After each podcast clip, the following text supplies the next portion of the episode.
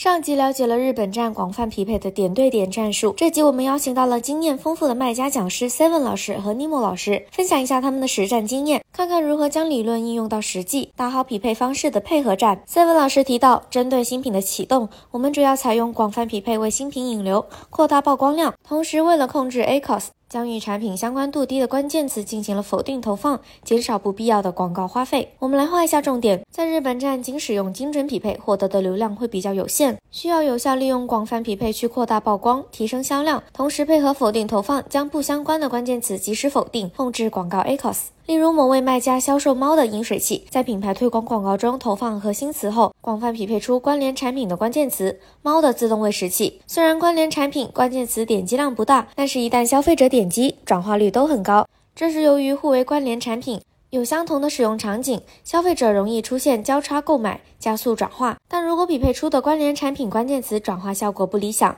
也不要硬扛，可以考虑做否定处理。总结来说，广泛匹配可以为产品增加更多的销售机会，同时拓展出更多的潜力关键词。此方法同样适用于商品推广的广泛匹配。前面有提到，在日本站，核心关键词可能会出现不同的搜索词状态，比如平假名、片假名、汉字、罗马字、词语相连、词语间出现空格等。那么，针对不同的关键词，要如何测试出最合适的匹配方式呢？尼莫老师建议我们，如果想研究不同关键词组合的表现及最优的匹配方式，可以同时开启三种匹配方式进行测试。开启测试后，根据展示量、点击率和 ACOS 等数据表现，筛选留下表现好的匹配方式。同时，也可以对关键词稍作调整，新增商品推广手动广告或者品牌推广广告。理论加实战双管齐下，你对日本站点的关键词投放有更深的了解了吗？还有更多日本站消费者行为及广告打法偷藏在口袋书中，赶快在评论区留言“口袋书”领取日本站广告运营指南学习吧。